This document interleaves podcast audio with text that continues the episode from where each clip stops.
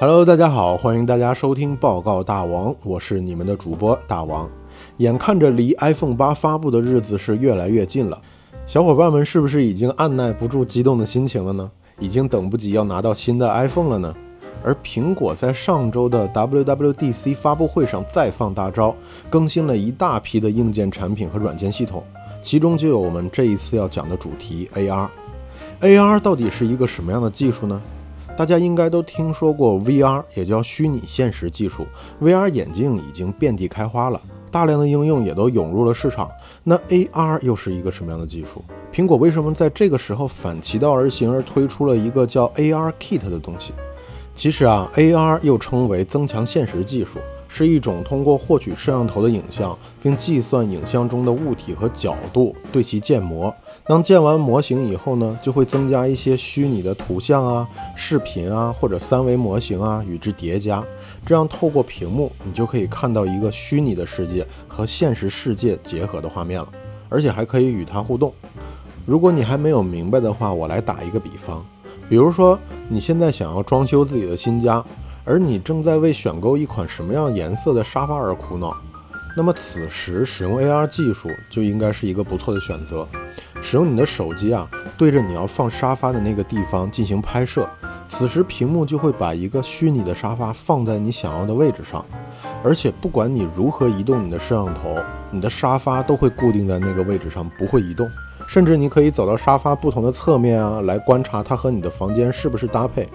这个时候，你当然也可以更改沙发的颜色，看看是不是和你的房间风格也是匹配的。这就是 AR 把虚拟世界的物品啊，通过屏幕叠加在真实世界当中。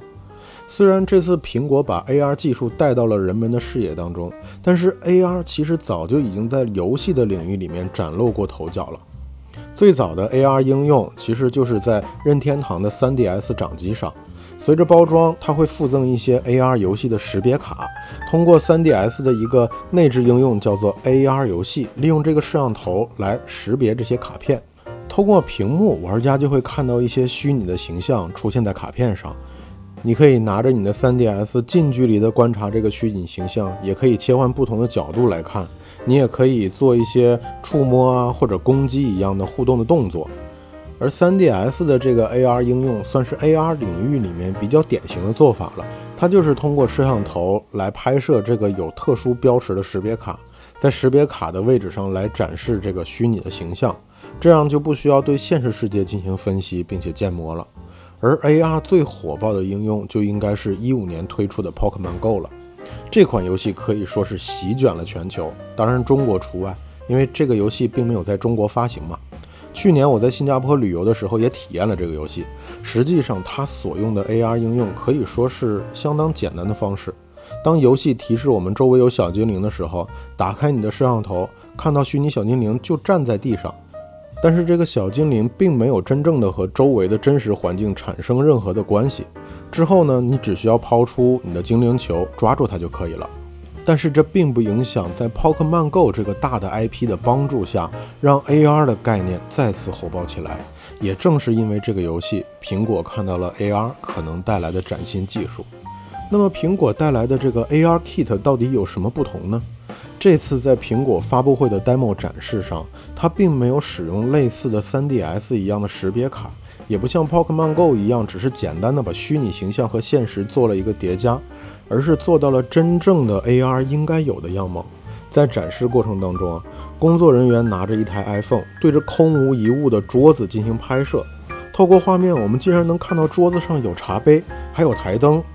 无论你怎么靠近或者远离或者换角度。这些物品都会待在桌子上的固定位置，不会有晃动。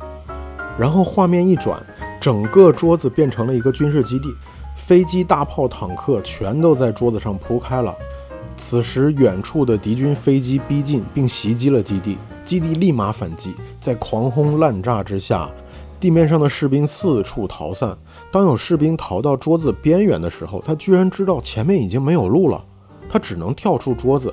从而，他真的纵身一跃，飞出了桌面。那其实这就是苹果为我们带来的 AR Kit，它允许开发者可以使用苹果的 AR 画面解析数据来开发应用，它不再局限于使用识别卡或者什么二维码的方式它把 AR 的体验提升到了一个非常自然的方式。而对于我们这些普通用户来讲，更多的 AR 增强现实体验应用，可能在未来的几年里会大批量的涌入市场。只通过我们小小的手机，就可以体验增强现实世界的内容，让我们的现实世界变得更加丰富多彩。其实，除了苹果之外，还有很多公司也致力于在研发增强现实技术，比如微软的 HoloLens。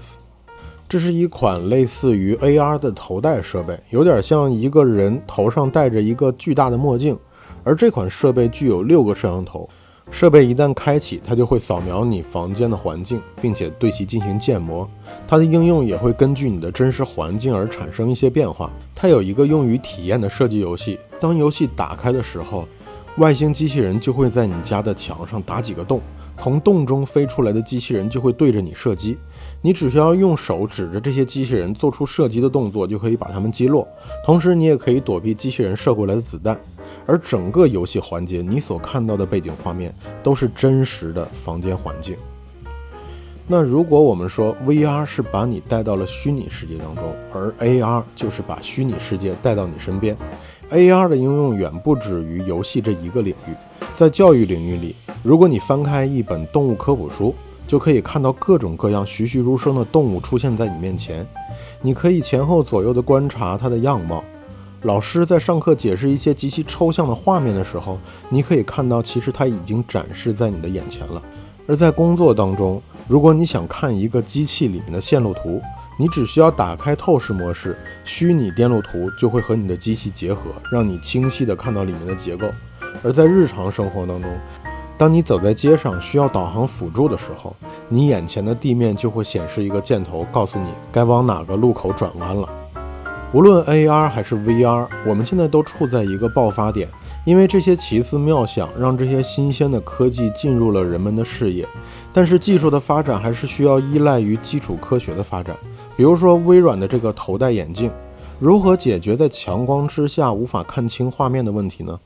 而无论是 VR 还是 AR，它的画面渲染的程度、它的清晰度都是依赖于计算机的图像计算能力。而量子计算机的问世，是不是可以极大的改善我们 GPU 的解析能力呢？在以后的电池技术里面，能否让我们在脱离线材的束缚下，拥有更长的使用时间呢？相信科学与科技的共同发展，可以让我们在以后看到更加丰富多彩的世界。好了。感谢收听本次的报告大王。如果你喜欢我的节目，就请点击一下订阅吧，关注报告大王，我们一起长知识吧。